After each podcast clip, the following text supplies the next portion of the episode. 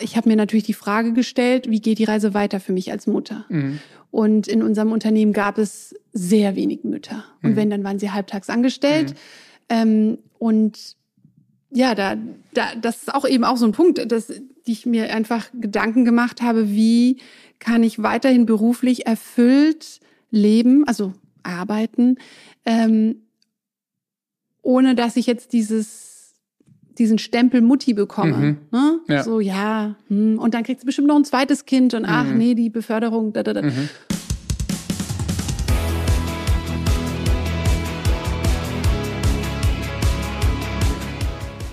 Hi und herzlich willkommen zur zweiten Folge meines Podcasts Platzwahl. Ja, es ist wieder Freitag und ihr könnt wieder mit einer tollen und wirklich sehr inspirierenden Folge ins Wochenende starten. Bevor wir starten, würde ich mich allerdings gerne bei allen bedanken, die schon reingehört haben und die mir wirklich tolles und sehr ehrliches Feedback auf die erste Folge gegeben haben.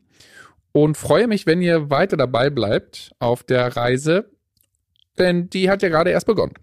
Für alle die, die neu sind, mein Name ist Tobias Seiler. Ich bin ehemaliger Hochleistungssportler, Berater und Coach für Persönlichkeitsentwicklung. Ich berate und coache heute sowohl Leistungssportler in den Bereichen Persönlichkeitsentwicklung und Leistungsoptimierung, genauso aber Menschen, die in einem für sie wichtigen Veränderungsprozess stecken und dabei Unterstützung benötigen. In Platzwahl werden Menschen ihre Geschichte teilen, die Mut machen, inspirieren und Hilfestellung geben soll. Ich will von meinen Gästen erfahren, ob sie die Wahl für ihren Platz im Leben bereits getroffen haben oder ob sie noch auf der Suche sind. Es werden Menschen zu Gast sein, die wie ich nach einer tiefen Krise ihre Ansichten und Denkmuster komplett verändern und anpassen mussten. Aber auch Menschen, die von ihrer Lebensgeschichte und ihrem Veränderungsprozess berichten wollen. Denn ich glaube nicht, dass es für eine Veränderung immer die tiefe Krise benötigt. So oder so will ich völlig unterschiedliche Geschichten porträtieren, die immer geprägt sein sollen von Mut, Selbstreflexion und stetiger Persönlichkeitsentwicklung. Ich will, dass Platzwahl inspirierende und spannende Einblicke gibt rund um die Themen Selbstoptimierung, persönlichem Wachstum und mentaler Gesundheit. Für all die, die weiterkommen und ihren Platz im Leben finden wollen. In der heutigen Folge habe ich Rebecca Spielberg zu Gast. Rebecca hat einen wirklich beachtlichen und unglaublich inspirierenden Weg hinter sich. Wie viele von uns das leider kennen, war auch sie eine Zeit lang gefangen in dem allseits bekannten Hamsterrad. Sie hat nach der Schule einen Weg eingeschlagen, von dem sie heute sagt, dass er eher geleitet war von Vernunft und weniger von Passion und Hingabe. Und wer von uns kennt nicht auch das? Und trotz ihrer Zweifel bereits im Studium schien es zumindest für eine Zeit lang so, als könnte sie sich mit dem Gedanken anfreunden, eine Karriere in der Hotellerie zu verfolgen. Vor allem deshalb, weil sie zum einen viel reisen konnte, aber vor allem einen ihrer Träume schon da verwirklichen konnte. Ein Leben in Paris. Doch so schön die Stadt damals war und natürlich auch heute noch ist, es wurde ihr eben halt auch klar, dass es auch der Ort ist, an dem sie arbeitet und an dem sie ihren Alltag verbringt. Und vor allem an dem, an dem sich das Hamsterrad befand. Und sie war mittlerweile mittendrin.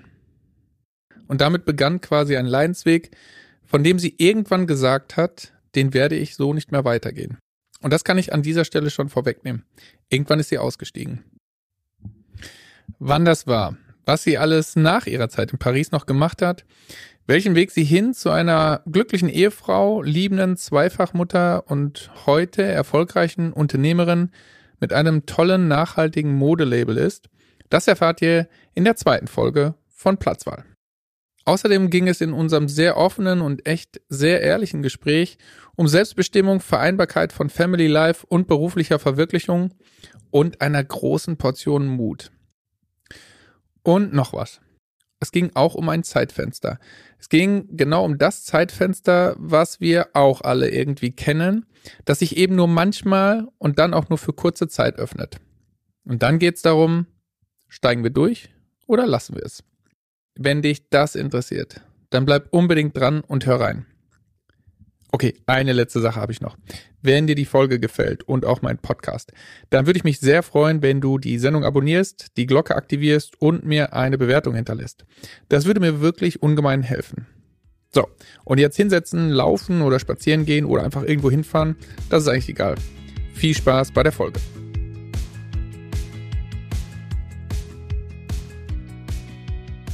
Und zwar freue ich mich sehr, dass du da bist, Rebecca. Ich freue mich sehr, dass ich hier sein darf. Wie geht's dir? Gut, bisschen nervös, aber ich freue mich. Gut. Ich habe ja schon mal gesagt, und du kennst äh, meinen Podcast, ich mache es mir ja leicht. Die Einstiegsfragen übergehen wir so ein bisschen. Und ähm, ich habe mir eine Rubrik ausgesucht, und zwar nennt sich die, die schnellen Zehn. Mhm. Und nicht, weil es schnelle Fragen sind, sondern weil ich kurze, knappe Antworten gerne von dir hätte. Und zwar arbeiten wir uns auch bei dir so ein bisschen von außen nach innen und lernen dich so ein bisschen kennen. Mhm. Bist du bereit? Ich bin bereit. Fangen wir an. Tee oder Kaffee? Kaffee. Mai oder September? Mai. Pink oder blau? Blau. Puzzeln oder Fernsehen? Puzzeln. Chanson oder Schlager? Chanson. 9 to 5 oder 5 bis 21 Uhr? 5 bis 21 Uhr. Okay. Côte d'Azur oder Spreewald? Côte d'Azur. Theorie oder Praxis? Praxis. Mhm. Camperurlaub in Schweden oder Fünf-Sterne-Hotel auf den Malediven? Immer Camperurlaub. Okay. Letzte Frage. Mhm. Crepe oder Boulette? Crepe. Also der aufmerksame Zuhörer, die, äh, der, die auf, aufmerksame Zuhörerin wird gemerkt haben, dass wir so ein bisschen mit Stereotypen zwischen Deutschland und Frankreich gespielt haben. Mhm. Sag doch mal kurz, warum. Also ich bin halb Französin, meine Mama ist Französin, mein Vater ist Deutscher. Ich bin aber tatsächlich in England geboren, ah. genau, und äh, aufgewachsen dann in Deutschland, aber habe mein Leben lang mit meiner Mama Französisch gesprochen. Französisch ist somit auch meine erste Muttersprache.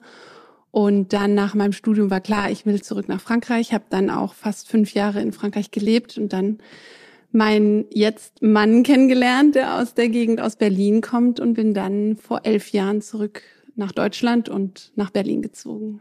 Das heißt, wo bist du denn aufgewachsen?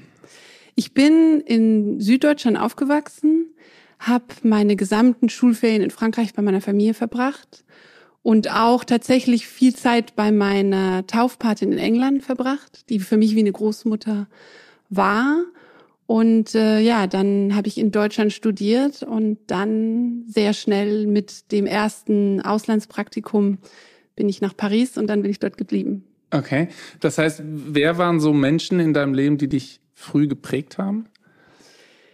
Ähm, meine Eltern natürlich, ne, aber auch tatsächlich meine Großeltern und auch meine Taufpatin und mein Taufpate in England. Ähm, mein Großvater hat mich auch sehr geprägt. Mein Großvater lebt auch noch, also mein deutscher Großvater. Aha. Und äh, ja. Wodurch hat er dich geprägt? Was, was würdest du sagen, hast du in der Hauptsache von ihm? Ja, er hat sehr schnell erkannt, ich habe als Kind also mich sehr schnell für Innenarchitektur begeistert und das war auch etwas, was ihn, also Architektur und so weiter, ihn begeistert hat. Wir haben uns also viel ausgetauscht, er hat mir viele Bücher geschenkt, äh, weiß ich noch, bezüglich Innenarchitektur. Also er hat sehr schnell erkannt, was mich begeistert so. Hat mich damals auch begleitet, als ich mich fürs Studium für Innenarchitektur beworben hat. War auch mit dabei. Und ähm, hat auch viel über sein Leben erzählt, also beruflich gesehen. Er hatte erstmal ähm, quasi klar, ne, nach dem Krieg und so weiter jetzt erstmal keine Ausbildung, hat dann aber Abendschule besucht und studiert Aha. und hat mir dann auch zum Beispiel so Sachen gesagt wie, ähm, dass im Leben die, die Möglichkeiten, die beruflichen Möglichkeiten oder generell, dass man sagt immer so, oh, hat der Glück, der hat kein Glück, sondern Möglichkeit, das Leben ist voller Möglichkeiten und die ergeben sich dann, wenn du einen offenen Blick dafür hast, wenn du das Mindset hast, ähm, die mentale Lebenseinstellung, dass wenn ein Zeitfenster kommt, du halt durch dieses Fenster gehst. Mhm. Und äh, das hat er, weiß ich nicht, das war alles sehr natürlich im Gespräch und es war für mich sehr inspirierend. Also es ist mir bis heute geblieben. Mhm. Und ja. Wie, wo, wo siehst du das am, am stärksten, dieses, oder wo hast du das in deinem Leben gesehen, diese Möglichkeit zu haben und dann vielleicht durch ein Zeitfenster, was sich vielleicht nur sehr kurzzeitig öffnet, da durchzugehen? Also meine Elternzeit, meine erste Elternzeit, als ich schwanger mit meinem Sohn war, war eigentlich die, für mich die Möglichkeit, aus meinem Karrierehamsterrad auszubrechen und endlich ähm, mir die Frage zu stellen, was möchte ich im Leben? Wo stehe ich gerade? Macht mich das, was ich gerade beruflich mache, glücklich? Und das war eigentlich der Knackpunkt. Das war der Zeitpunkt, wo ich endlich Zeit hatte, darüber nachzudenken, welche Möglichkeiten es für mich noch gäbe, außer dem, was ich gelernt habe, studiert habe und wo ich dann eben mit der Zeit von einem Job zum anderen irgendwo reingerutscht bin und gemerkt habe, ist es eigentlich das, wo die Reise hingehen soll? Mhm. Und das war eigentlich so der Zeitpunkt, wo ich endlich ja meine meine, meine Vision auch ähm, also erarbeitet habe. Mhm. Das heißt, wenn wir nochmal äh, eben einen Schritt zurückgehen, bevor du durch das Zeitfenster gestiegen bist, wo kamst du her, was hast du gelernt und was hast du dann ganz lange Zeit gearbeitet? Mhm. Ja, also als Kind wollte ich immer Innenarchitektin werden und okay. das war so mein, weil ja, ich habe statt mit äh, statt mit im statt mit Puppen zu spielen im Puppenhaus, habe ich mein Puppenhaus eingerichtet. Also ich habe, okay. ich weiß noch, Katalogen, Moodboards erstellt, also schon sehr, sehr klein. Es hat mir unglaublich viel Spaß gemacht. Aha. Und schöne Dinge haben mich schon immer begeistert. Und ich habe auch immer wieder mein, mein, mein eigenes Kinderzimmer neu meine arme Mutter, wir mussten ständig die Farbe streichen und so weiter. So, dann war das irgendwie für mich, das möchte ich werden. Dann habe ich aber relativ schnell irgendwie erkannt, dass mir das Studium an sich so äh, nicht gefallen würde. Aha. Und dann war ich relativ ein bisschen verloren. Mhm. Dann musste ich mich erstmal so, ne? Ähm, eine Zeit lang wollte ich auch Schauspiel studieren, weil mir das unglaublich viel Spaß gemacht hat. Dann hat sich aber auch das so für mich nicht ergeben. Mhm. Und dann, dadurch, dass ich eben quasi durch das Französisch und das Englisch international aufgewachsen bin, ähm, meinte mein Vater, hey, wie wär's denn mit Hotelmanagement? Du kannst in der ganzen Welt reisen und leben und die Idee fand ich eigentlich ganz spannend. Und dann mhm. habe ich internationales Hotelmanagement studiert, habe dann in Wien und dann eben auch in Paris gearbeitet. Und in Paris habe ich dann in äh, den sogenannten Palais de Paris gearbeitet. Das sind diese fünf Sterne plus. Da gibt's auch nur eine gewisse Anzahl. Mhm. Und da gibt's auch diesen sogenannten Tester, der halt wirklich wie der Michelin-Stern, der einmal mhm. im Jahr kommt. Mhm. Und wenn ein Hotel halt ähm, durch sein Raster fliegt, dann verlieren sie auch diese Ballast. Dann sind sie nur noch fünf Sterne, keine Ballast. So, und da habe ich gearbeitet in unterschiedlichen, ich habe im Georges V gearbeitet, im Platz Athénée, habe das Opening von Mandarin Oriental gemacht, okay. habe im Lutetia gearbeitet ähm, und da habe ich äh, ja viel gelernt, aber es war eine unglaublich harte Zeit. Also dieser, dieser Begriff Metro, Boulot, Dodo, also Metro, Arbeit, Schlafen, Aha. dass du dein Leben in der Metro verbringst und das war mein Leben. Okay. Ähm, und da habe ich einfach auch sehr schnell gemerkt, so, boah, nee, das ist das, das, ist nicht mein mein Lebens, also ich möchte was anderes machen. Wie schnell hast du es gemerkt? Relativ schnell, so nach einem halben Jahr habe ich schon gemerkt, ähm, dass mir die Arbeit zwar Spaß macht, Aha. aber dass sie jetzt auch nicht erfüllend ist und dass ich mir irgendwie ein bisschen äh, dass ich mir was anderes vorgestellt habe. Ja. Also, dass ich mir nicht vorstellen kann, die nächsten 30, 40 Jahre in einem Hotel zu arbeiten. Ja. Also, ohne das jetzt, ne, das soll jetzt ja, nicht negativ werden, aber Aha. und dann habe ich auch so Phasen gehabt, wo ich oft am Wochenende oder in meiner Freizeit gemerkt habe, dass ich so eine negative Stimmung in mir, so fast schon, ja, ich war, man kann sagen, in dem Moment auch depressiv, mhm. weil ich gemerkt habe, so, ey, das kann es nicht gewesen sein. Mhm. Also wie geht's jetzt weiter? Ich bin jetzt in diesem Hamsterrad mhm. gefangen mhm. und ähm, ich habe jetzt auch keine andere Ausbildung, so dass ich sagen kann, hey, ich mache was anderes. Mhm. Also bin ich durch die, ich bin da jetzt gefangen und mhm. wie komme ich da wieder raus und was will ich denn eigentlich machen? Und mhm. da habe ich gemerkt, dass da irgendwas in mir war, was mich unzufrieden gemacht hat und mich frustriert hat ähm, und ich es zu Beginn so ein bisschen runtergeschluckt habe und gesagt habe, hey, ähm, äh, es ist so wie es ist, ne? Mhm. Du, du, du kannst es du studierst was und dann lernst du was und dann, dann musst du es halt auch umsetzen. Mhm. Und da war aber irgendeine Stimme in mir, die gesagt hat, äh, no, no, das, äh, du, du, du musst dich vielleicht mal umorientieren. So. Wie schwer war es? Weil letztendlich hast du, war dieses Studium Hotelmanagement war ja auch ein Stück weit eine Vernunftsentscheidung und ja. war auch ein Stück weit, sagen wir jetzt mal, wohlwollend vorgeschlagen von deinem Vater. Also ja, ich meine, es war schon meine Entscheidung, aber er hat den Impuls gesetzt und gesagt, hey, ähm, das wäre doch richtig spannend, in Aha. der Welt zu reisen Aha. und und eben auch mit Menschen zu sein, weil ja. das war ja auch was, was mir unglaublich Spaß macht, im Austausch mit Menschen zu sein, im Kontakt zu sein. Ähm, und dann hat er diesen quasi Impuls gesetzt und den fand ich eigentlich ganz gut. Mhm. Und mir blieb auch gar nicht viel übrig, muss ich ganz ehrlich sagen. Also ja. ich hatte jetzt keine Lust rein. Also ich wollte jetzt nicht nur BWL studieren. Ich ja. wollte nichts Trockenes studieren. Ja. Schon irgendwas so. Konnte mir das auch gut vorstellen. Aber. Die Praxis sah anders aus. Ja. So, und dann hast du aber relativ zügig festgestellt, okay, das ist es nicht. Genau. Und hast aber dann, bist dran geblieben trotzdem und hast versucht, dich da durchzuarbeiten. Ja, also es war eigentlich, es war so, ich habe dann in Paris meinen jetzigen Mann kennengelernt. Aha. Wir hatten erst eine Fernbeziehung und ähm, irgendwann war klar, ich werde, ich will zu ihm ziehen. Ja. Wir haben uns dann, er hat jetzt nicht in Berlin gelebt, aber wir haben uns Berlin ausgesucht, was für mich auch klar war, wenn ich zurück nach Deutschland gehe, dann möchte ich nach Berlin. Aha.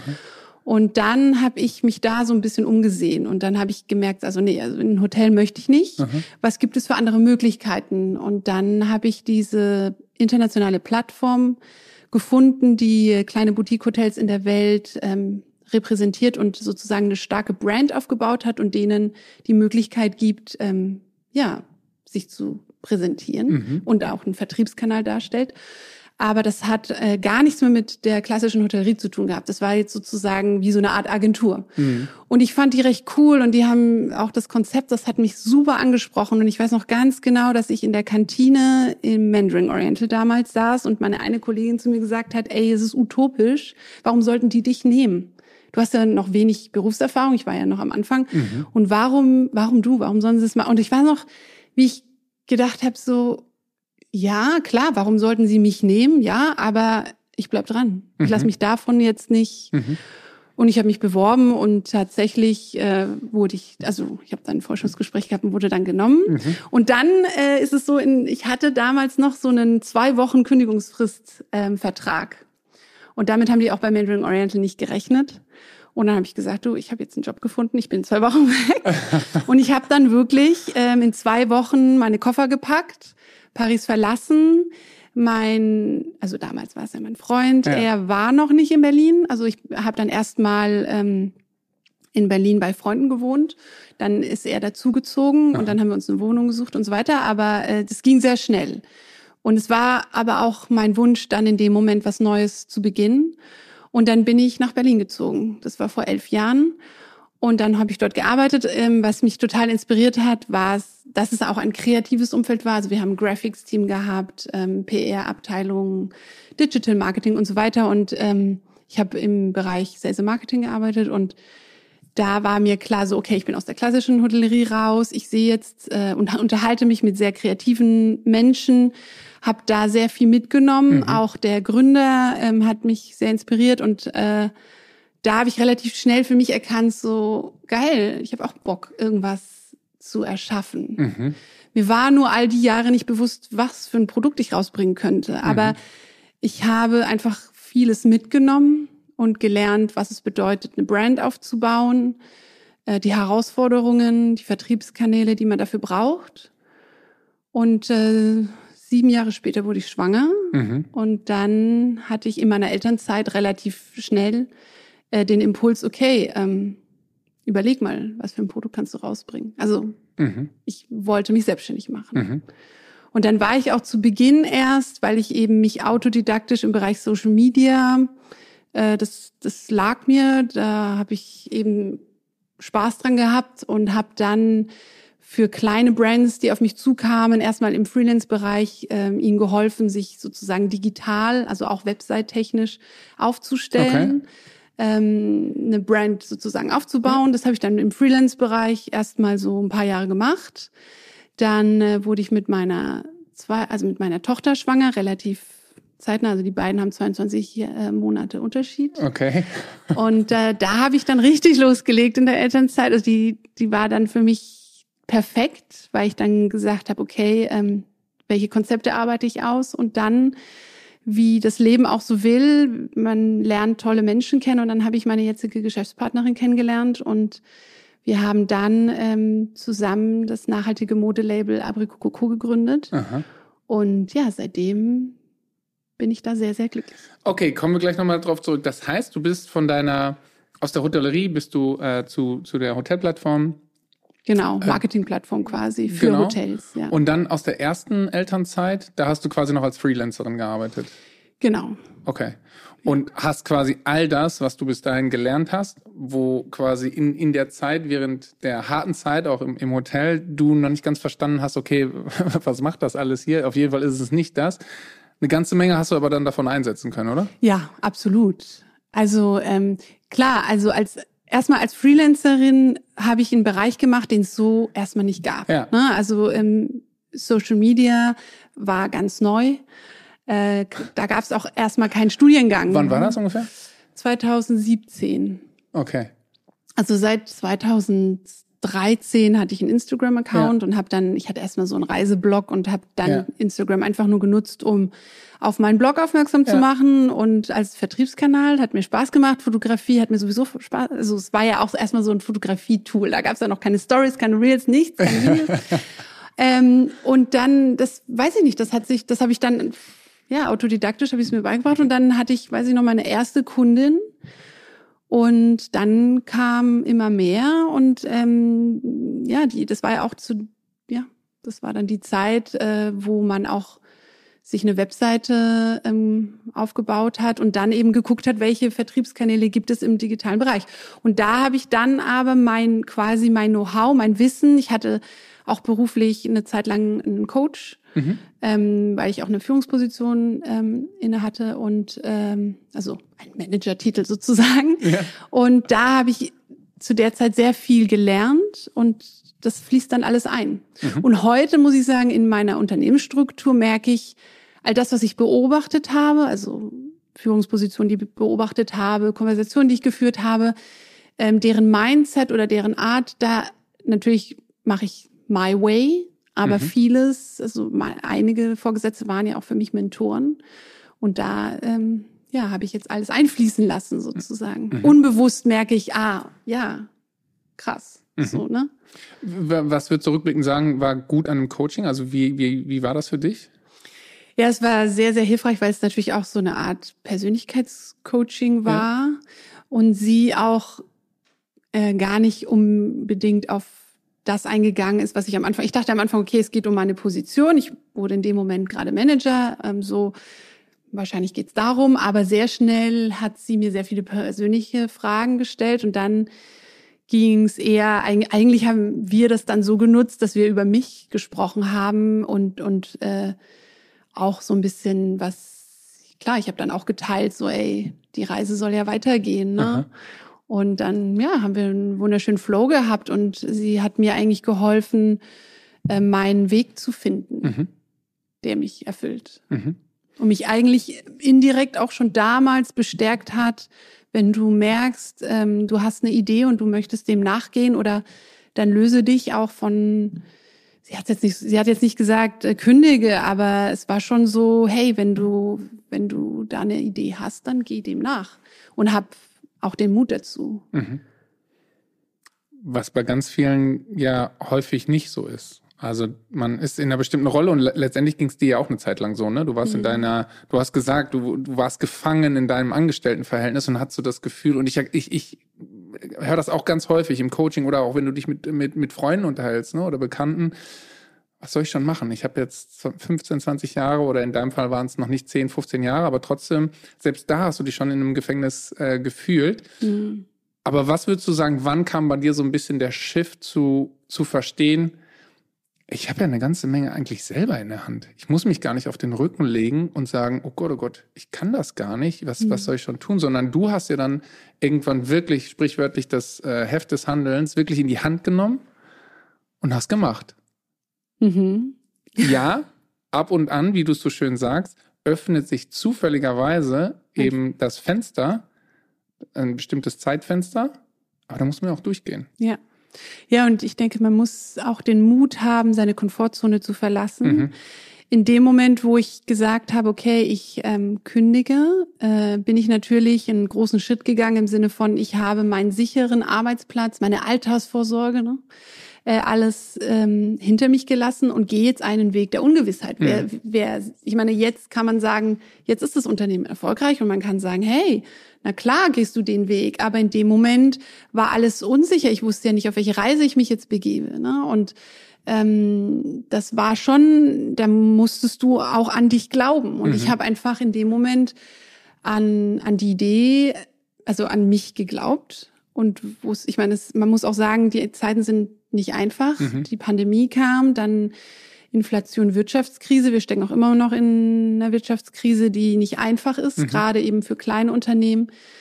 Ähm, dann auch äh, das Durchhaltevermögen zu haben, zu sagen, ich ziehe das durch. Es gibt manchmal Trockenphasen, da lasse ich mich jetzt nicht äh, vom Kurs abbringen und bin äh, frustriert oder geb's auf und sage, hey, ich hole mir morgen einen Job, ne, was sicheres, mhm. sondern zu sagen, gut, ähm, das schaffen wir im Sinne von, ja, ich bin halt in dem Moment zielstrebig und auch fokussiert mhm. und äh, gebe nicht nach. Mhm. Und äh, ja. Warst du das immer oder ist das halt auch mit der Zeit gereift? Es ist mit der Zeit definitiv gereift. Mhm. Ähm, ich habe aber, ich wusste schon immer, was ich will. Ich glaube, das war auch das, was mich dann in meiner Festanstellung frustriert hat, weil ich so gedacht habe, hey, ich will selbst was gestalten. Ich will, beziehungsweise ich bin kein Typ, der so 9 to 7 Job so äh, ne, mhm. Stift und das war's, sondern ich habe ja, ich habe ziemlich Bock zu arbeiten. Ne? Ich will mhm. was. Das Leben ist so kurz und in der Zeit will ich was schaffen. Also ja. und dann habe ich einfach gemerkt, okay, ich gebe ja schon jetzt in meiner Festanstellung 150 Prozent unbezahlte Überstunden. Das das sehe ich auch irgendwo nicht mehr ein. Mhm. Und ähm, warum nicht selbst was schaffen? Und letztendlich, ich muss auch sagen, ich liebe, was ich tue. Mhm. Und das ist auch, also mein, mein Ziel ist es jetzt nicht, ähm, ja, klar, ne, man muss ja auch von was leben. Deswegen Gewinnmaximierung und so weiter. Das sind so Dinge, die, klar, mit denen muss man sich beschäftigen als Unternehmer. Aber bei mir steht halt auch im Fokus, das äh, zu leben, was ich liebe, also beruflich gesehen, ne? und mein eigener Chef zu sein, mitzugestalten, ein Team von einer Idee ähm, zu, zu begeistern, also auch ein Team aufzubauen. Mhm. Das ist das im Austausch eben mit mit Menschen, mit Kunden, mit also es ist einfach etwas, was mir unglaublich liegt, wo wo ich Spaß dran habe und mhm. wie viel von dem, was du heute machst, war dir vor zehn Jahren schon bewusst oder ist das heute eine, eine andere Rebecca? Hättest du dir das vor zehn Jahren vorstellen können? Also ähm, ich hätte es mir nur erträumen können. Aha. Ich hätte nie gedacht, dass ich mal Unternehmerin werde. Das ist also so schnell auch. Es sind Prozesse. Aber der Wunsch vor zehn Jahren war ich gerade ein Jahr in Berlin. Mhm. Da war der Wunsch schon da, ähm, ja, mich selbst zu verwirklichen. Also in, im Sinne von etwas zu erschaffen. Es ist, äh, ja, es ist jetzt, ich kann jetzt nicht sagen, hey, vor zehn Jahren wusste ich, dass ich in zehn Jahren mal Unternehmerin bin. Das ja. ist nicht, das ist ja ein Prozess. Absolut. Aber ich, ich wusste einfach, ich meine, klar, ich war auch sehr jung. Ne? Mhm. Du kannst ja nicht von, von heute auf morgen. Das ist auch so ein Ding, was mich in Frankreich sehr äh, genervt hat. Mhm. Äh, Paris ist sehr hierarchisch. Mhm. Du musst zwei, drei Jahre lang diesen Posten mhm. gemacht haben. Erst dann steht dir der nächste Posten mhm. zu. Und ich dachte mir nur so, hey, wenn ich es doch drauf habe, gib mir doch die Möglichkeit. Mhm. Ja, ich bin jung. Was ist das? Ist das jetzt ein Problem? Und in Frankreich, oder zumindest in Paris, war es ein großes Problem. Also mhm. du konntest nicht einfach von heute auf morgen PR-Manager in einem Hotel sein. Das ging nicht. Du musstest dich hocharbeiten. Mhm. Und das hat mich leicht frustriert. Also da dachte ich so, hey, in anderen Ländern ist es ja auch möglich.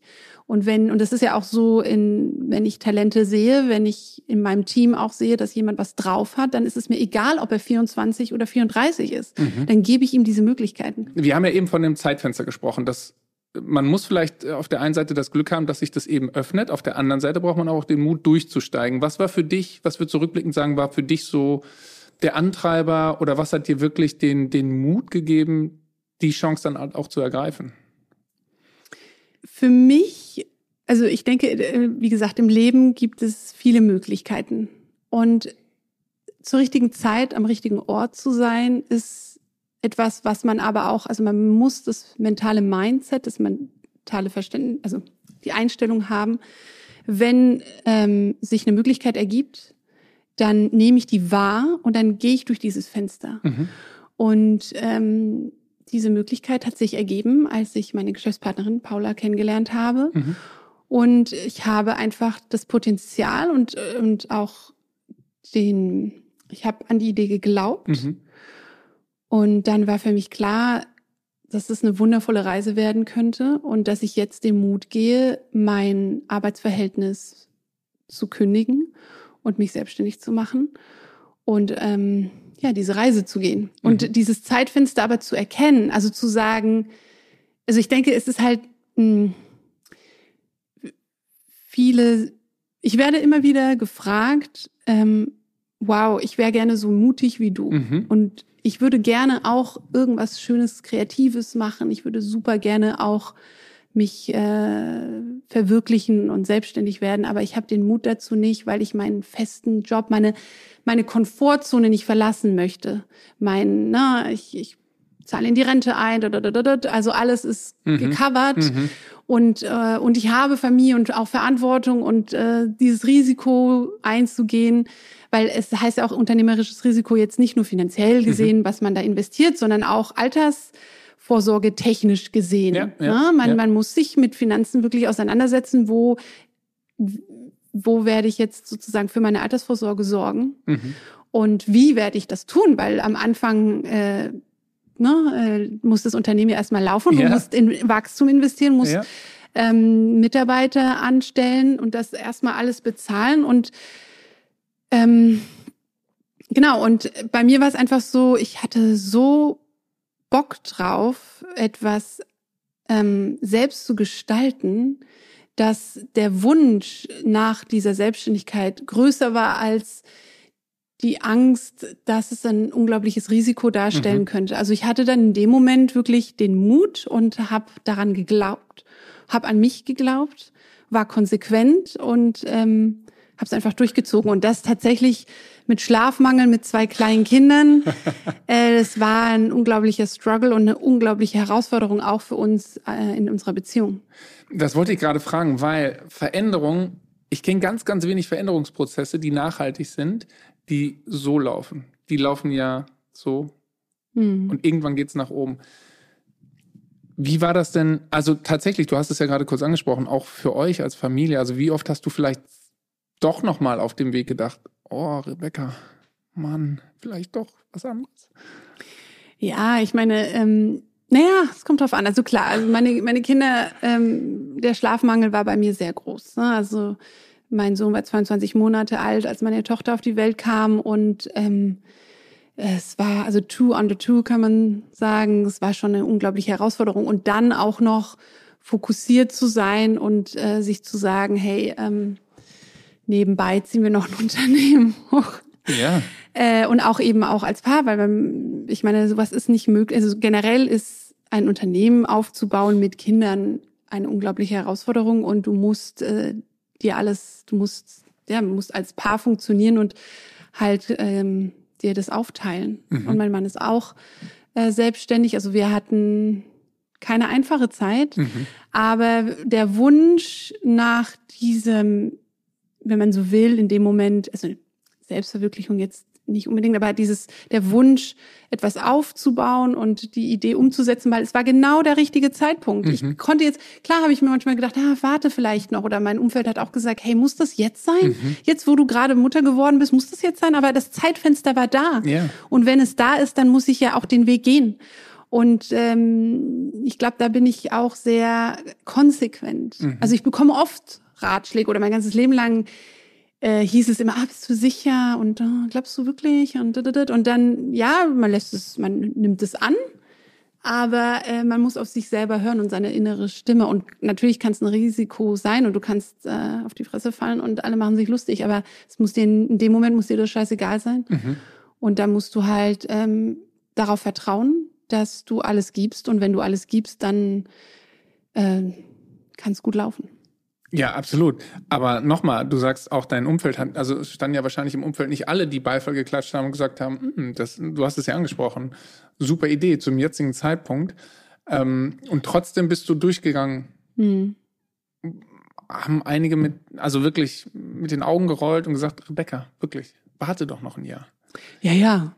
Ja, also auch, äh, ja, also auch in, in meinem familiären Umkreis, auch meinen Freundschaftskreis ähm, die fanden, also als ich den Schritt jetzt gegangen bin mit der Selbstständigkeit, die fanden das schon gut, haben auch gesagt, äh, wow, könnte klappen, aber bist du dir sicher, deine Kinder sind doch noch so jung. Ne? Und du bist doch, also so jung im Sinne von, der Schlafmangel ist da. Sie, sie gehen noch nicht aufs Klo, wie, ne, Windel wechseln, alles, äh, Schlafmangel.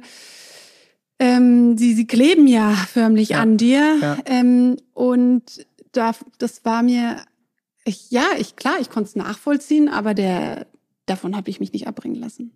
Und ich glaube, das ist auch das, was eben heute, wo andere sagen, wow, du bist ja erfolgreich, dann denke ich mir so, ja, aber das kam ja nicht von nichts. Ne? Und das ist eben das, wenn ich dann so Fragen bekomme, hey, ähm, ich wäre gern so mutig wie du, dann denke ich so, ähm, das hat jetzt auch in dem Moment nichts mit Mut zu tun, sondern ich habe diesen Traum gehabt, ich war konsequent und ich habe an die Idee geglaubt.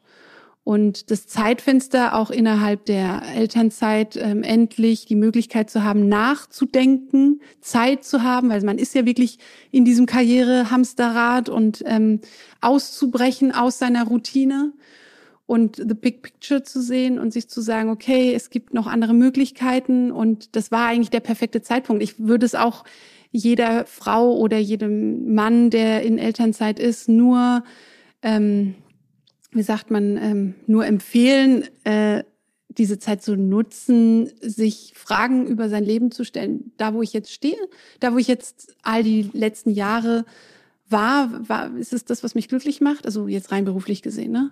Mhm. Möchte ich das? Und, und dann, ähm, ich will jetzt auch nicht sagen, hey, nutzt die Elternzeit, um ein Business hochzuziehen. Das soll jetzt, ne? Nee. Sondern einfach nur nutzt die Zeit, ähm, wo ihr eben nicht in diesem Hamsterrad seid, euch über euer Leben Gedanken zu machen. Wo mhm. will ich hin? Mhm. Wo will ich die nächsten 20, 30 Jahre hin? Auch was, was ist mit Familie vereinbar? Denn da ist halt auch der Punkt, äh, diese Selbstständigkeit gibt mir unglaubliche Möglichkeiten, flexibel zu arbeiten. Ich arbeite zum Teil nachts, wenn meine Kinder schlafen. Wenn meine Kinder krank sind, dann arbeite ich von zu Hause aus. Mhm. Äh, entweder sehr früh oder ich kann mir das alles selber legen. Ich muss auch nicht ständig sagen, es tut mir leid, mein Kind ist krank. Mhm. Ich kann heute nicht zur Arbeit gehen. Bei mir ist es dann so gut, dann arbeite ich eben am Sonntag. Wir organisieren mhm. uns so und das ist eine unglaubliche Flexibilität. Ich würde auch sagen, dass als ich Mutter wurde, wurde mir auch bewusst, ich bin ja trotzdem, ich bin ja arbeiten gegangen in zwischen meinen Elternzeiten, also nach der Geburt meines Sohnes, als er ein Jahr alt war. Mhm.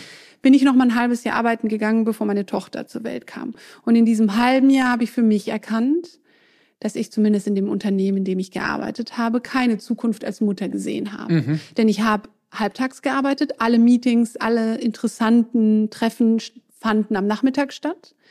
Mir war einfach bewusst, dass die interessanten Projekte für eine Vollzeitangestellte ähm, da sind, mhm. ne? dass ich die so nicht mehr bekomme. Und äh, das war dann auch so ein Punkt, wo ich frustriert war, wo ich dann gemerkt habe, nee, mhm. also ich möchte mich weiter verwirklichen und ich möchte etwas aufbauen, etwas schaffen, mhm.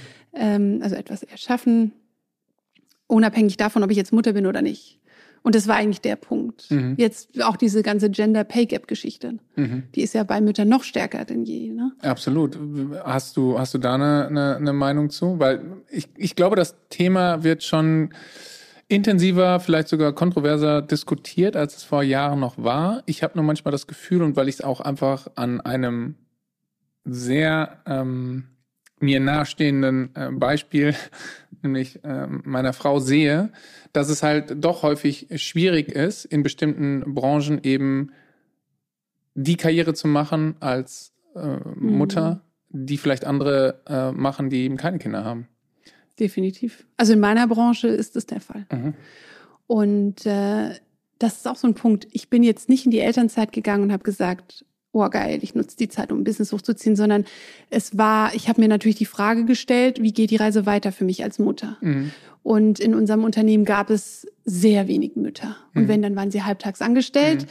Ähm, und ja, da, da, das ist auch eben auch so ein Punkt, dass die ich mir einfach Gedanken gemacht habe, wie kann ich weiterhin beruflich erfüllt leben, also arbeiten, ähm, ohne dass ich jetzt dieses diesen Stempel Mutti bekomme. Mhm. Ne? Ja. So, ja, hm. und dann kriegt sie bestimmt noch ein zweites Kind und ach mhm. nee, die Beförderung, da, da, da. Mhm.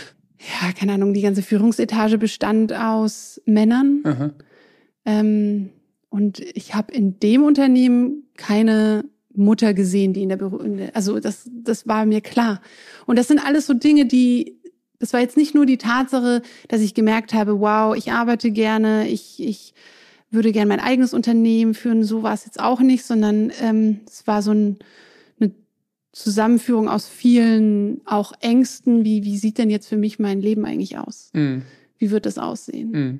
Und, und gleichzeitig, ich, ähm, meine Kinder sind natürlich auch meine Erfüllung, ganz klar. Ähm, ich liebe meine Kinder, aber ich möchte mich als, als Frau auch nicht verlieren, auch beruflich gesehen. Ähm, möchte mich verwirklichen beruflich gesehen und, und welches Unternehmen wird mir diese Möglichkeiten geben und mhm. vor allem welche Branche. Und es gibt bestimmt Branchen, da ist es möglich, aber in meiner Branche war es nicht möglich. Mhm. Allein schon das Reisen, ich bin ja sehr viel gereist mhm. und äh, das äh, wäre nicht drin gewesen. Und da habe ich mir in dieser Zeit einfach diese Fragen gestellt und das hat eins nach dem anderen eine und dann eben die Begegnung mit Paula, die für mich unglaublich wertvoll war und das war das Zeitfenster, ähm, wo ich gesagt habe, ich gehe jetzt durch dieses Fenster. Mhm. Ja, absolut. Ich glaube, dieses dieses äh, Thema ähm, Gender Pay Gap und eben äh, als Mutter, aber letztendlich auch als Vater irgendwie die mhm. Karriere zu verfolgen, ist, glaube ich, zum Teil sehr kontrovers und ich glaube, da kann man eine, äh, fast eine eigene äh, Folge zu, zu aufnehmen. Ich finde nur sehr bemerkenswert, wie du diese Chance gepackt hast. Du hast eben mal ganz kurz gesagt, das war nicht Mut, das waren noch andere Sachen. Ich finde, es ist halt ein extremer Mut, weil ich weiß aus ganz vielen äh, Gesprächen, dass Veränderung häufig eben halt auch daran scheitert. Ich glaube, das ist eben der erste, erste Schritt, um eine Veränderung einzuleiten. Diesen Mut aufzubringen, zu riskieren, dass man Leute vielleicht auch vom Kopf stößt, dass man Leuten vielleicht ein anderes Bild plötzlich gibt von sich selber, was man, was, was sie vielleicht vorher von einem gar nicht hatten. Und dieses Risiko ein Stück weit einzugehen, es den Leuten zu zeigen, auch wenn das jetzt vielleicht gar nicht so dein erstes Motiv war, den anderen es zu zeigen, dass du es doch kannst, sondern deine Motive waren, ich glaube, zwei. Einmal das, was du eben gesagt hast, dass du das Gefühl hattest, als Mama kann ich da, wo ich jetzt bin, gar nicht weiterkommen und ich bringe so viel Energie, die bringe ich doch für mich auf, nicht für ein Unternehmen. Das war mhm. das eine. Und das andere, was ich rausgehört habe, war ja quasi das, was dich rausgezogen hat, nämlich das Bild, was ich auch ganz häufig nutze. Wie will ich mit 70, 75, 80 auf mein Leben zurückblicken, nämlich zu wissen, ich habe jetzt, ich habe doch noch 30, 35 Jahre, wo ich arbeiten muss. Ja. Ich, ich, bin doch jetzt nicht hier, das mache ich doch nicht, das kann ich doch gar nicht machen. Und das war für mich halt auch so ein ganz, ganz starker Motor mhm. für meine Veränderung beispielsweise. Mhm. Ne? Und das mhm. ist, glaube ich, das waren bei dir einmal, dass du rausgedrängt wurdest, quasi in die Selbstständigkeit und auf der anderen Seite aber, dass es dich rausgezogen hat aufgrund dieses Zukunftsbild, was du ja von dir hattest, wo du gemerkt hast, oh nee, das mache ich nicht. Also wenn ich jetzt noch fünf Jahre habe bis zur Rente, komm, dann ziehe ich noch durch. Und ich hatte das auch im Konzern teilweise. Da hatte ich wirklich jemanden, kann ich jetzt mal kurz erzählen, mhm. der war wirklich kurz vor der Rente. Ne? Der ist dann halt, der war 35 Jahre schon da. Und der ist dann morgens ins Büro und hat als allererstes erstmal die Zeitung groß aufgefaltet. Ne? Und du hast halt gemerkt, der hat keinen Drive mehr, aber auch kein, es hat ja aber auch keiner gesagt, hey, hm. jetzt machen wir noch mal. Aber hm. ich hatte noch, und ne, ich, ich habe noch 35 Jahre und das war so, auch das war so, so das Bild, wo ich dachte, das will ich gar nicht, das, das will ich nicht machen. Also was kannst du machen? Und genau wie du sagst, ne, es ist schnell gesagt, aber es ist ja so, das Leben ist einfach zu kurz und dann willst du dich doch irgendwie, gerade in der jetzigen Zeit, wo, auch wenn wir eine Wirtschaftskrise haben, so viel ist möglich. Absolut. Ja, ja. Und deshalb finde ich, Veränderung beginnt meiner Meinung nach immer mit einer gehörigen Portion Mut, grundsätzlich. Aber in deiner Situation, die einfach auch so äh, auch nochmal mehrere Faktoren on top hatte, ähm, glaube ich, können wir den, kann, man dir den Mut nicht absprechen, den du da wirklich aufgebracht hast. Also von daher wirklich toll. Ähm, was würdest du denn trotzdem sagen, wie, wie es dir heute so gelingt, gelingt, dieser Spagat zwischen Mama von zwei tollen Kindern, Ehefrau und Unternehmerin?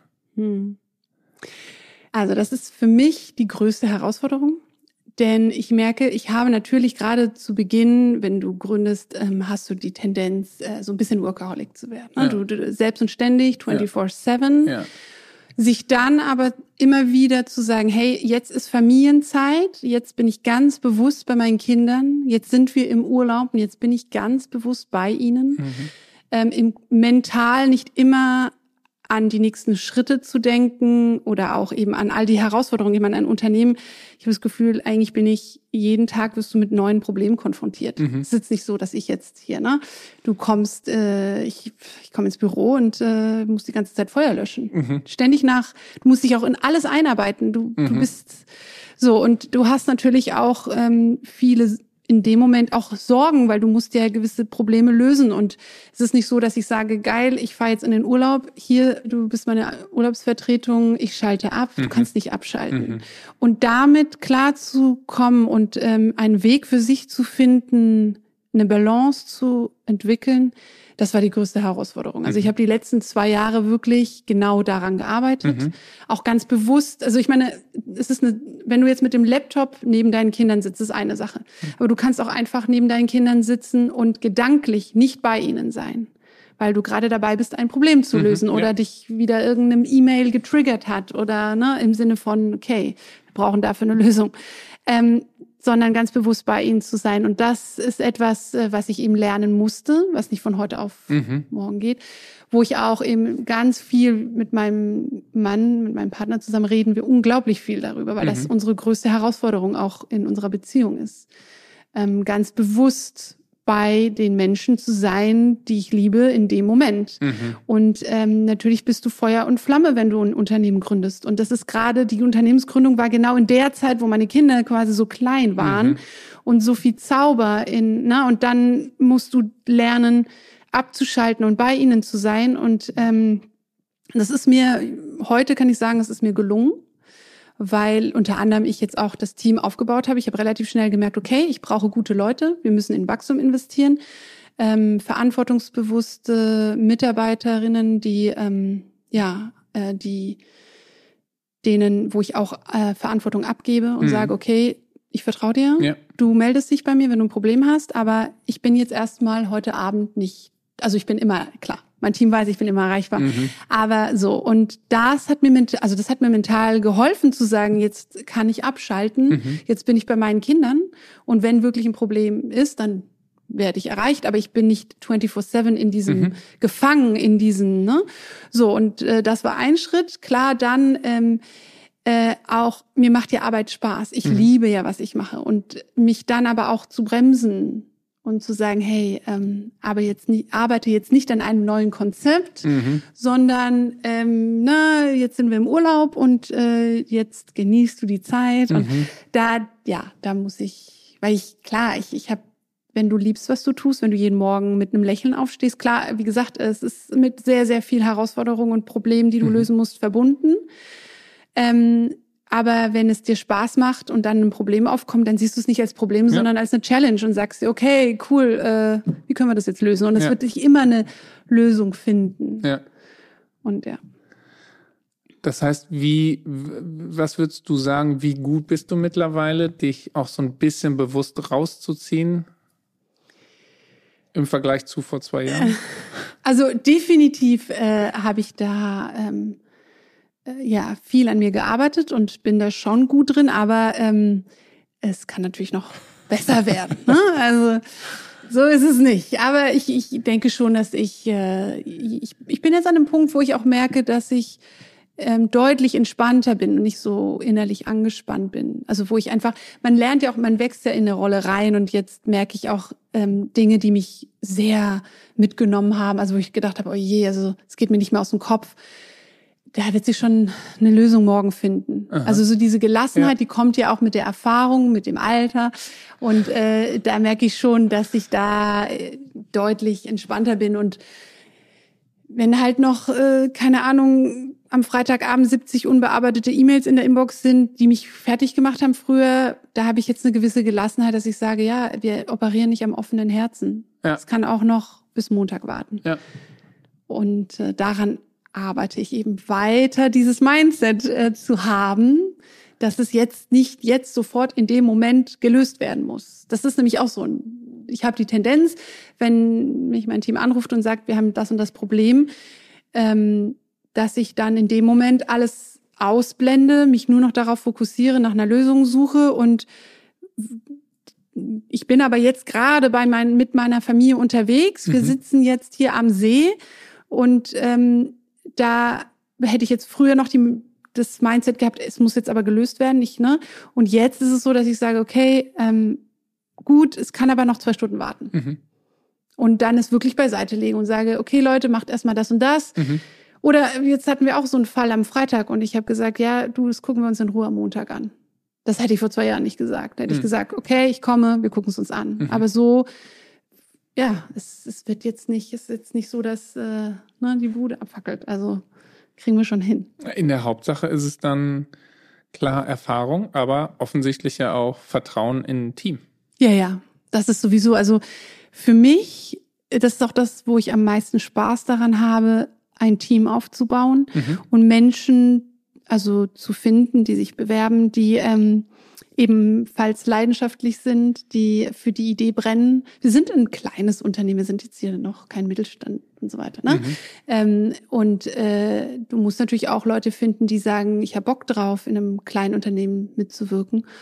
Und solche Menschen, also so ein Team zu haben, wo, also keine Ahnung, ich komme ins Büro und bin immer meistens gut drauf und äh, sorge auch für gute Stimmung und bin in dem Moment auch visionär und sag Leute, ne, das und das steht an, das, das rocken wir, das schaffen wir und ich, und, und damit begeistere ich das Team, damit halte ich natürlich auch das Team. Ne, dann, sie sind, sie, sie haben Bock drauf, dass wir dieses Unternehmen erfolgreich gestalten und äh, ja, ich glaube, was ich auch unglaublich mag, ist, ähm, ich teile sehr viel mit meinem Team. Aha. Also wir, wenn unsere Vision, wo, wo wollen wir hin? Welche neuen Zusammenarbeiten arbeiten wir aus. Also wir arbeiten ja auch mit sehr vielen inspirierenden Künstlerinnen mhm. zusammen und so weiter. Also dieses, ähm, ich glaube, dieser Drive, der, der, das steckt natürlich auch an. Mhm. Ne? Und ich, der, ich glaube auch, dass man nur im Team, also ähm, meine Geschäftspartnerin und ich, wir arbeiten unglaublich gerne mit unserem Team zusammen. Mhm. Ähm, lassen alle Ideen einfließen und, und sehen das jetzt nicht als so, so ist es und ihr führt es aus, sondern ich gebe jedem die Möglichkeit, ähm, gesehen zu werden und wenn sie tolle Ideen haben, ihnen auch zu vertrauen und zu sagen, hier, go for it. Mhm. Das ist etwas, was ich mir früher gewünscht hätte, dass man mein Potenzial erkennt und sagt, ähm, du hast den Drive, ich gebe dir jetzt die Verantwortung. Ich glaube, das ist auch so ein, so ein ganz, ganz wichtiger Punkt, ähm, loszulassen, äh, Verantwortung abzugeben, zu vertrauen. Es, gibt so viele talentierte junge Menschen und ihnen zu sagen, hey, ich, du hast mein Vertrauen gewonnen, jetzt gebe ich dir was zurück, hier, it's your baby now. Mhm. Und ähm, und mich dann auch auf letztendlich auf die Unternehmensstruktur, auf die Vision zu konzentrieren, weil ich kann ja nicht alles daily operational mäßig machen. Ja. Und äh, auch kein Micromanager zu sein. Absolut. Also auf Augenhöhe. Mhm.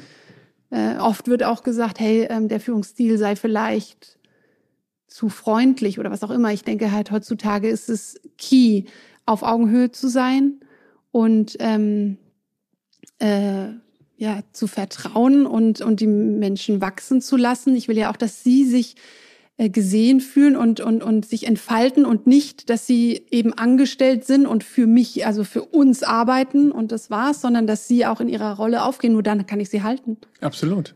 Hm. Bist du die Chefin, bist du die Vorgesetzte, die du dir selber früher gewünscht hast? Ich denke schon. Mhm.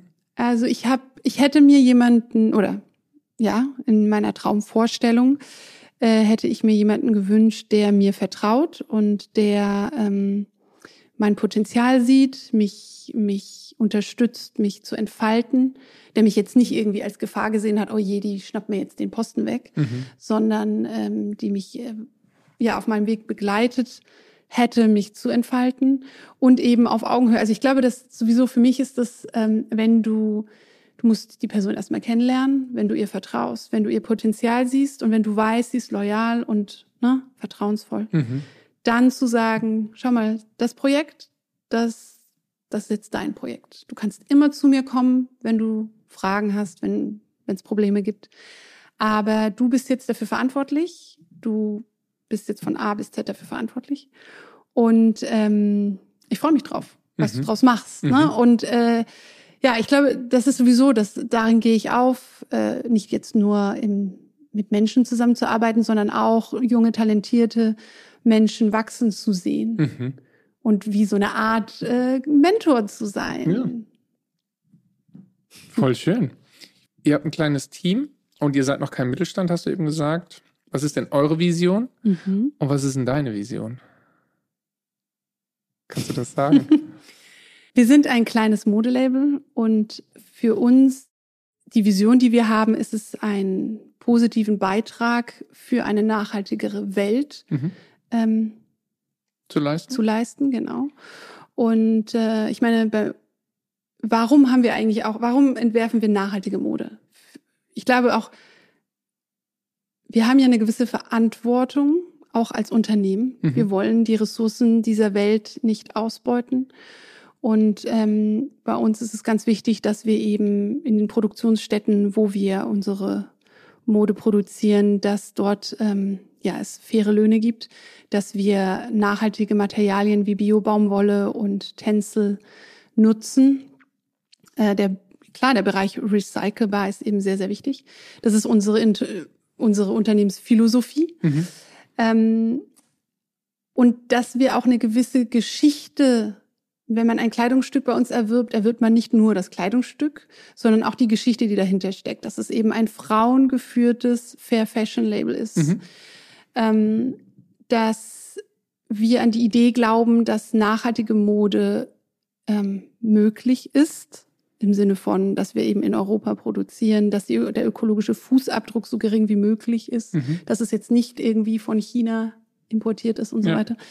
Ähm, dass sie ja dadurch auch ähm, ja mit Stolz auch die Mode tragen im Sinne von sie wissen, sie unterstützen damit ja. auch ein ein kleines Unternehmen. Warum sollte man nur die Big Player unterstützen? Vor allem auch muss man sagen, dass im Bereich Fast Fashion einfach unglaublich viele Unternehmen dieses sogenannte Greenwashing mhm. betreiben. Ja. ja dass äh, nur weil da Bio-Baumwolle drin draufsteht, heißt es nicht, dass es am Ende doch äh, von Kindern genäht wurde. Ja, ne? Ja, mhm. also so. Und ich glaube auch dieses, dieses, ähm, dieser Begriff, der ist jetzt sehr hart, aber es, es, es, es stinkt nach Ausbeutung. Das ist auch etwas, wo man nicht hingucken möchte. Ne? Man, man, man sieht ja auch nur Kleidungsstücke ähm, äh, im Fast-Fashion-Bereich. Ne?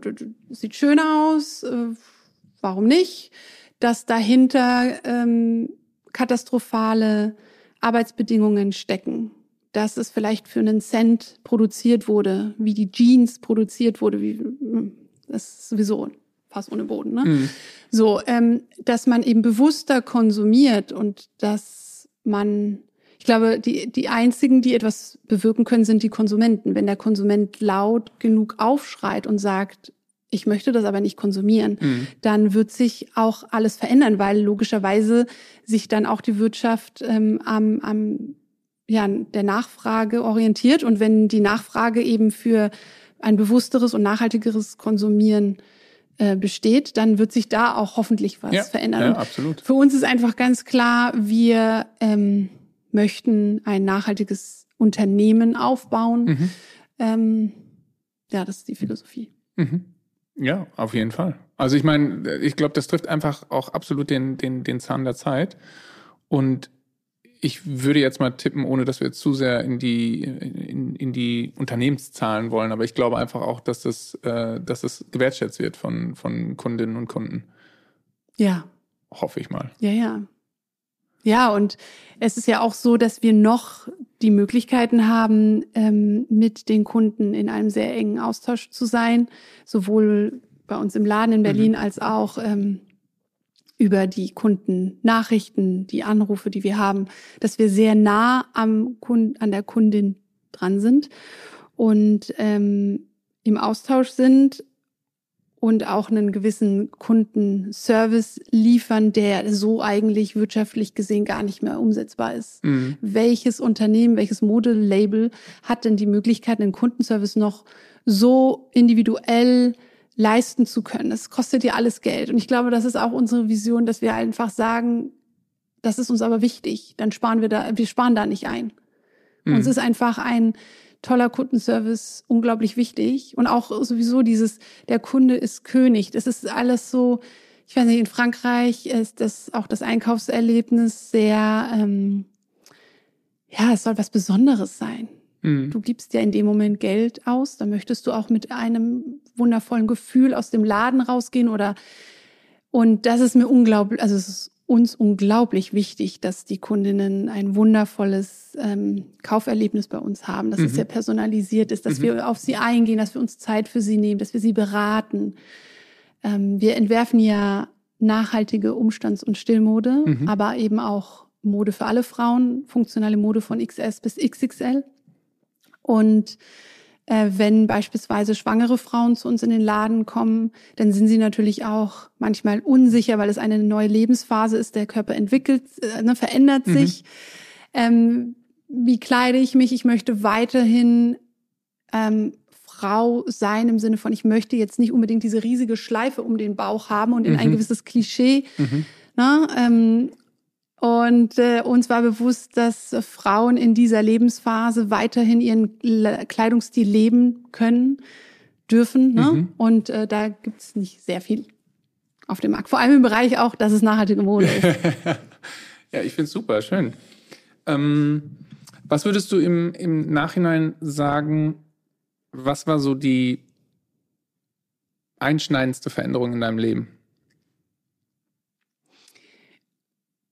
Meine Schwangerschaft hat definitiv dazu geführt, dass ich eben angefangen habe, mir Fragen zu stellen, wo die Reise hingeht. Nach meinem Studium bin ich ja gleich, habe ich gleich gearbeitet und hab, bin, wie gesagt, von einer Jobposition in die andere gerutscht und habe mir eigentlich nie die Frage gestellt, äh, ob es das ist, was ich möchte. Und ähm, auch die, die Ängste und die Verunsicherung, die ich hatte, wie, wie geht es für mich beruflich jetzt weiter? Mhm. Ähm, mir war ja klar, okay, ich hatte irgendwann mal die Zusage eines Kita-Platzes, aber auch das war mir am Anfang ja nicht bewusst, ob ich mhm. und auch ähm, ich mir war klar, dass ich nicht ähm, 24/7 arbeiten kann mhm. und dass ich eben auch erstmal nicht Vollzeit einsteigen kann und auch nicht möchte. Ich möchte ja, ich möchte etwas haben, wo ich ähm, Familie vereinbaren kann. Und da habe ich angefangen, mir Fragen zu stellen und dann eben auch die Frage eben, was macht mir Spaß? Mhm. Ähm, was kann ich tun, um Zeit mit meiner Familie zu verbringen und gleichzeitig um beruflich ähm, aufzugehen, also glücklich zu sein. Denn es ist doch ganz klar, wenn du beruflich erfüllt bist und glücklich bist, dann bist du auch zu Hause gut drauf. Mhm. Bist du in deiner Partnerschaft gut drauf ja. und mit deinen Kindern. Wenn du Sorgen hast, wenn du frustriert bist, wenn du Bauchschmerzen hast und nach Hause gehst, dann kannst du dich nicht fallen lassen mhm. und, und, und äh, gut drauf sein. Und wenn du das tust, was du liebst, dann bist du halt auch im Urlaub, auch wenn du eigentlich ständig erreichbar bist, du bist gut drauf, denn du, du führst das Leben, was du dir erhofft hast. Ja. Und verwirklichst deine Träume.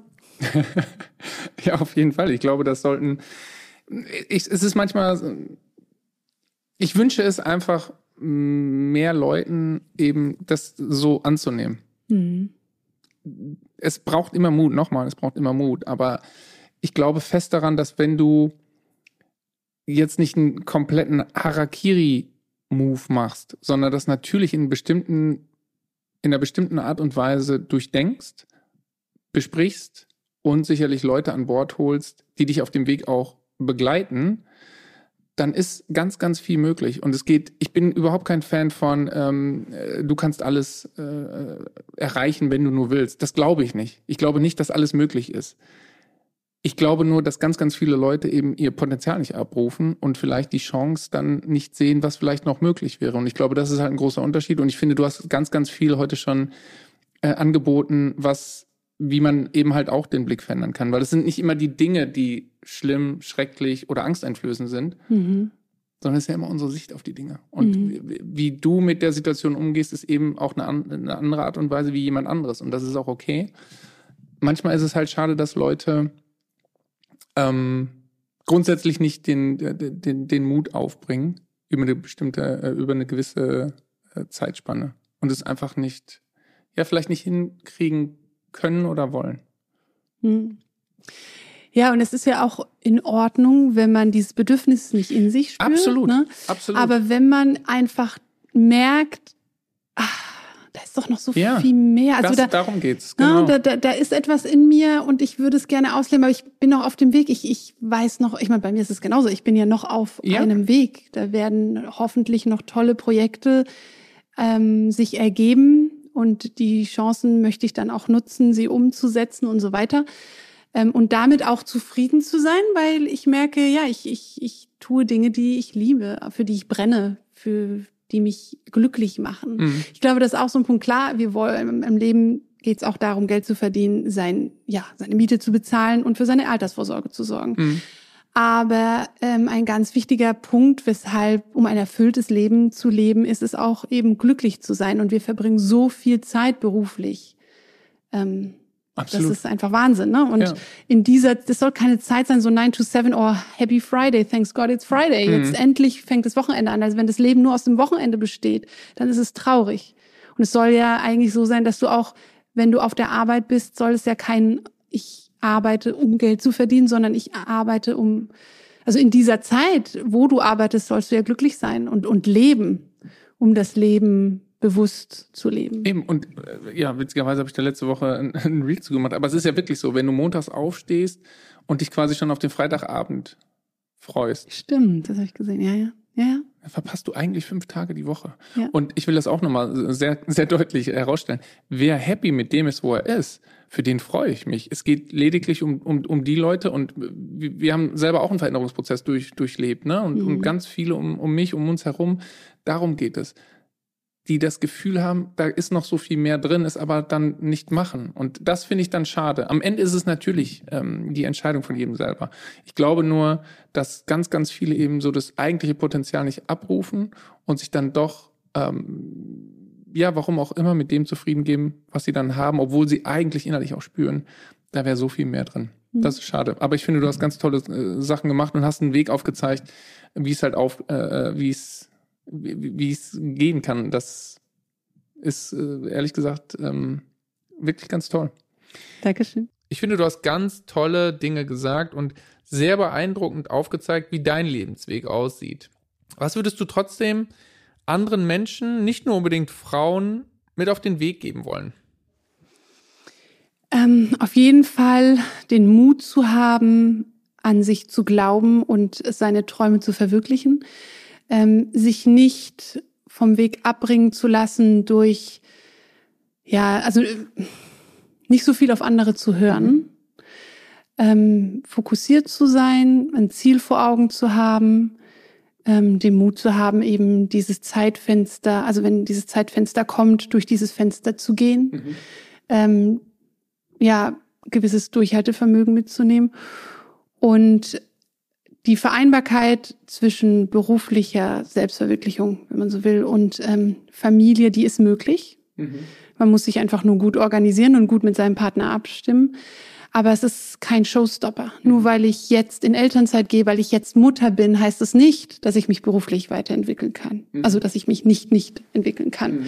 Und äh, dass man einfach ja mutig ist und an sich glaubt und äh, Vertrauen hat, dass äh, wenn man eine Idee hat, dass man der nachgehen kann und sollte. Sehr schön. Ich würde es fast als Schlusswort nehmen, aber ich würde dich natürlich gerne noch fragen, ob du die Wahl für deinen Platz im Leben schon getroffen hast. Also ich bin auf jeden Fall äh, schon mal an dem Punkt angekommen, wo ich sage, ich ähm, fühle mich wohl, ich bin glücklich im Leben, ich bin erfüllt. Aber das Leben ist ein Prozess und da werden noch viele schöne Projekte kommen. Äh, ich bin gespannt auf alles, was kommt. Aber ich bin auf jeden Fall in, also ich ruhe in mir und merke, ich bin jetzt da, wo ich eigentlich mir vor noch zehn Jahren nicht hätte erträumen können, dass ich mal hier stehen würde und dass ich Unternehmerin und Mutter bin und ähm, anfange auch äh, meine Träume wirklich auszuleben. Weil die letzten 10, 15 Jahre habe ich vor allem gearbeitet. Mhm. Ne? Ähm, und jetzt ist der Punkt da, wo ich, wo ich einfach sehe, wow, ähm, Möglichkeiten gibt es wie Sand am Meer und mhm. die können jetzt verwirklicht werden und habe auch den Mut und auch die Erfahrung zu sagen, go for it. Toll. Dem schließe ich mich an und ich sage ganz lieben Dank, dass du bei mir zu Gast warst. Ich finde, das hat richtig Spaß gemacht. Vielen Dank. Vielen, vielen lieben Dank. Es hat mir sehr, sehr viel Spaß gemacht.